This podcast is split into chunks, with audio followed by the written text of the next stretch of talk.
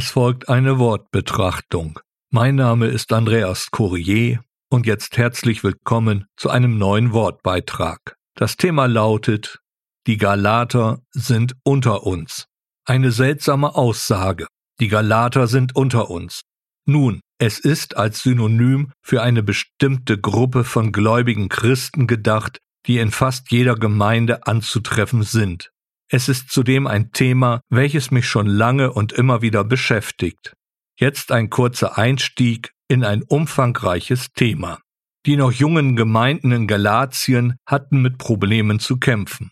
Da waren Christen jüdischer Herkunft, die in den Gemeinden auftauchten und die Einhaltung vom mosaischen Gesetz forderten. So waren es drei Forderungen, mit denen die galatischen Gemeinden konfrontiert wurden. Gemäß der Torah sollten sie sich der Beschneidung unterziehen, die Speisegebote einhalten und den jüdischen Festkalender beachten.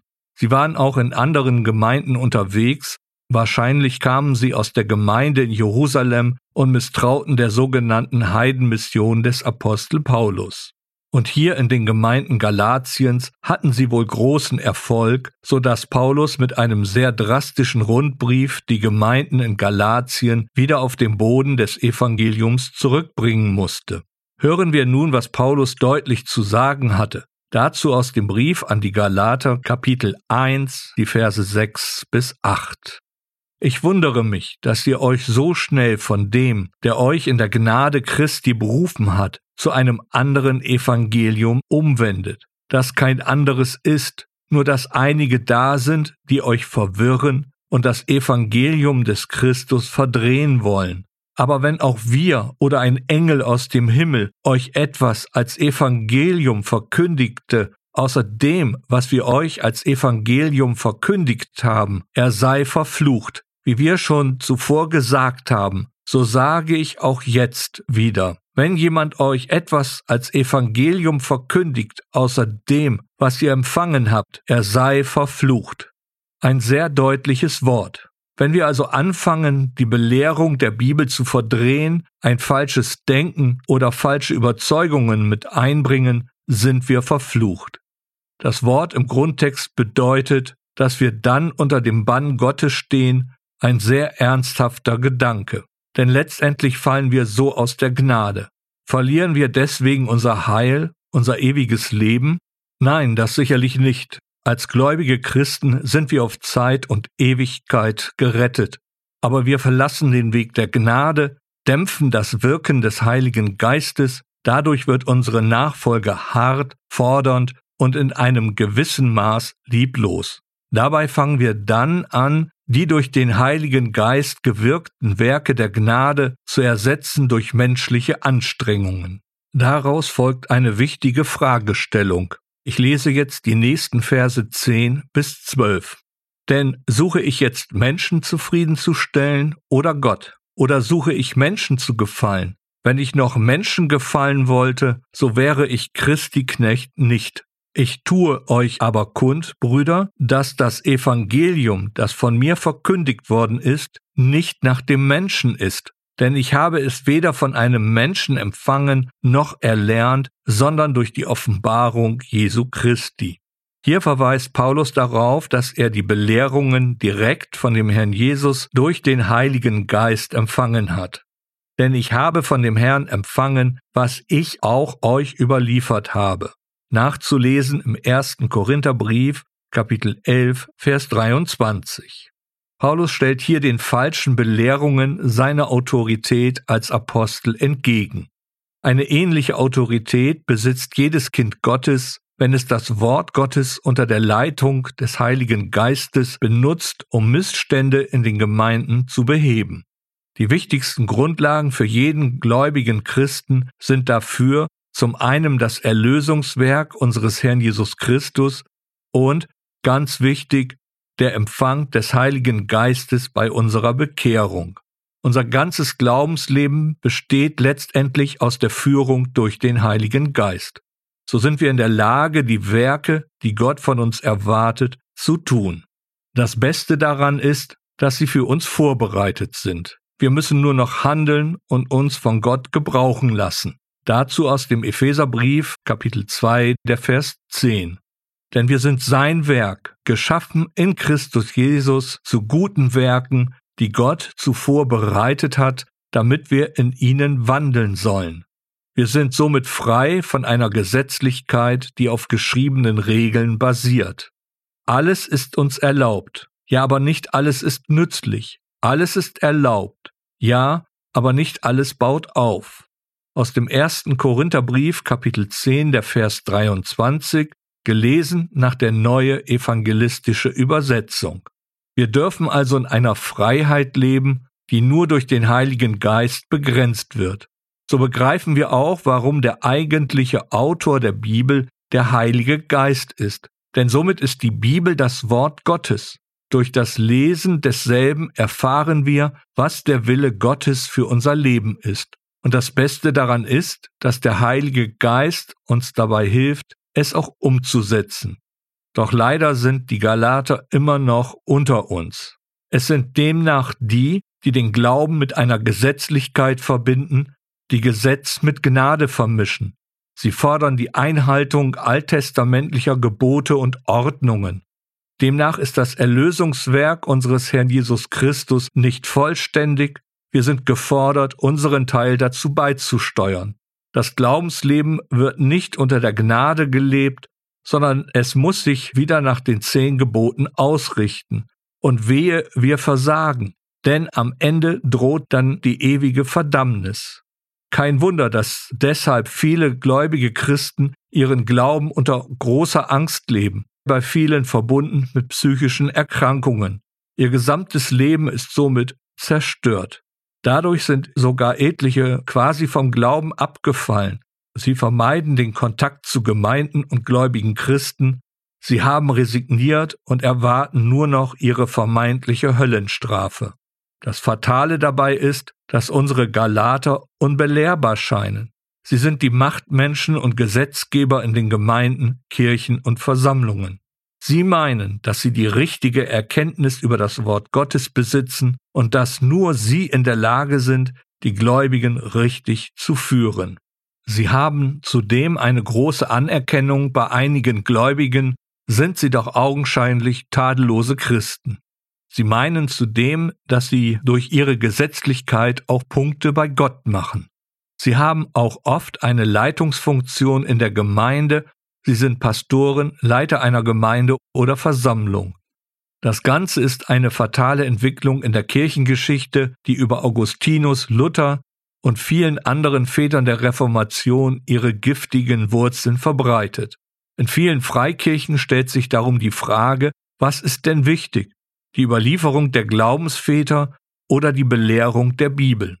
So bleibt die Frage, die Paulus an die Gemeinden in Galatien richtet, im Raum stehen. Für die Freiheit hat Christus uns frei gemacht. Steht nun fest und lasst euch nicht wieder unter einem Joch der Knechtschaft halten. Nachzulesen im fünften Kapitel des Galaterbriefes, Vers 1. Es fehlen noch zwei wichtige Aussagen des Apostel Paulus aus dem Römerbrief. Denn Christus ist das Ende des Gesetzes, jedem Glaubenden zur Gerechtigkeit. Der Römerbrief Kapitel 10, Vers 4. Genau das ist der Grund, warum der Herr Jesus für alle Menschen am Kreuz sterben musste. Gott hat in Gestalt seines Sohnes sein Leben hier auf der Erde gelebt und das gesamte Gesetz erfüllt. Am Ende ist er am Kreuz gestorben, er hat den Tod erlitten, den das Gesetz verlangt. Damit ist der alte Bund abgeschlossen. In dem Blut des Herrn Jesus ist also ein neuer Bund für die Juden entstanden. Wir als Heiden sind durch den Heiligen Geist zu Kindern Gottes geworden. Paulus führt es hier im vierten Kapitel des Briefes an die Galater sehr deutlich aus, dazu die Verse 5 bis 7. Damit er die, die unter Gesetz waren, loskaufte, damit wir die Sohnschaft empfingen. Weil ihr aber Söhne seid, so hat Gott den Geist seines Sohnes in unsere Herzen gesandt, der da ruft, aber Vater. Also bist du nicht mehr Knecht, sondern Sohn wenn aber Sohn, so auch Erbe durch Gott. Der Begriff Sohnschaft aus dem Vers 5 ist für die nichtjüdischen gläubigen Christen wichtig, denn laut Grundtext beschreibt dieser Begriff den Vorgang der Adoption, eine Annahme an Sohnes statt. Somit stehen wir nicht in einem Bundesverhältnis mit Gott, denn wir sind seine Kinder. Deshalb sind wir auch nur Diener an dem neuen Bund. Er hat uns befähigt, Diener des neuen Bundes zu sein, des Bundes, der nicht vom Buchstaben, sondern vom Geist gekennzeichnet ist. Denn der Buchstabe des Gesetzes bringt den Tod, der Geist Gottes aber führt zum Leben. Nachzulesen im zweiten Korintherbrief, Kapitel 3, Vers 6. Gelesen nach der neue evangelistische Übersetzung. Für die Juden geht diese Sohnschaft in Erfüllung, wenn sie denn den Herrn Jesus als ihren Messias anerkennen und so in ihren neuen Bund eintreten. Noch einmal deutlich, die zehn Gebote, auch bekannt als die zehn Worte, sind die Bundesurkunde Gottes, die ausschließlich für sein Volk Israel bestimmt ist. Es gilt für nichtjüdische Menschen nur, wenn sie zum Judentum übertreten. Daraus folgt für Christen, die darauf bestehen, die zehn Gebote einzuhalten, dass sie dies nur tun können, wenn sie zum Judentum konvertieren. Also Beschneidung, Halten aller Gebote, einschließlich Einhalten des Sabbats und der Speisegebote und der jüdischen Feste. Die Galater lassen grüßen. Dass dabei das Erlösungswerk des Herrn Jesus Christus in Absurdum geführt wird, müsste eigentlich jedem einleuchten. Denn Gott hat den Weg über das Kreuz zu einem neuen Bund gewählt, weil wir Menschen überhaupt nicht in der Lage sind, das Gesetz buchstabengetreu zu erfüllen. Paulus führt es hier im Brief an die Galater sehr deutlich aus. Daraus folgt, nach einer etwas längeren Ausführung, nun der zweite wichtige Punkt aus dem Römerbrief. Dazu lese ich den Vers 10 aus dem 13. Kapitel. Die Liebe tut dem Nächsten nichts Böses. So ist nun die Liebe die Summe des Gesetzes. Das ist nun eine Hammeraussage. Bevor wir wieder in einen christlichen Krampf verfallen und Gefahr laufen, wie die Galater zu werden, hier der oft von mir erwähnte Schlüssel aus dem fünften Kapitel des Römerbriefes. Im Grundtext steht für den Begriff Liebe das Wort Agape, also die sogenannte göttliche Liebe, und diese ist ausgegossen durch den Heiligen Geist in unsere Herzen. Dort, wo wir dem Heiligen Geist Raum geben, wirkt die Liebe Gottes in und durch uns. Dadurch sind wir in der Lage, so zu lieben, wie Gott es fordert. Somit wird auch das Gesetz erfüllt. Der Begriff Summe bedeutet wortwörtlich laut Grundtext Erfüllung. Wie wir es in Epheserbrief Kapitel 2 Vers 10 gelesen haben, hat Gott schon alles für uns vorbereitet, somit entfällt alles gesetzliche Handeln. Es verbietet sich im Grunde genommen sogar, denn dann handeln wir nicht mehr in der Liebe. Darum, ich wiederhole mich, sind das Erlösungswerk des Herrn Jesus Christus und der Heilige Geist so entscheidend wichtig für uns. So passt es nicht in einer von der Liebe Gottes getragenen Gemeinschaft. Du darfst nicht oder du sollst nicht. Auch sollen wir anderen Glaubensgeschwistern keine vermeintlichen Gebote überstülpen oder sie dabei sogar bedrängen. Eine vom Heiligen Geist gewirkte Ermahnung in bestimmten Fällen sollte immer anhand des Wortes Gottes und in der geistgewirkten Liebe geschehen. So etwas ist dann echte Seelsorge. Ich sorge mich um und für die Seele meines Nächsten. Damit bin ich weit entfernt, ein Galater zu sein, der durch seine Gesetzlichkeit den Glauben der Glaubensgeschwister schadet oder gar zerstört. Vergessen wir auch nicht die Freiheit, die wir im Glauben haben. Jeder geht damit unterschiedlich um. Daher sollten wir füreinander da sein, einander unterstützen und füreinander beten. Das ist dann die echte Gemeinde Christi und nicht eine Gemeinde der Galater. Deshalb zum Schluss noch die Verse 4 bis 8 aus Kapitel 13 des ersten Korintherbriefes.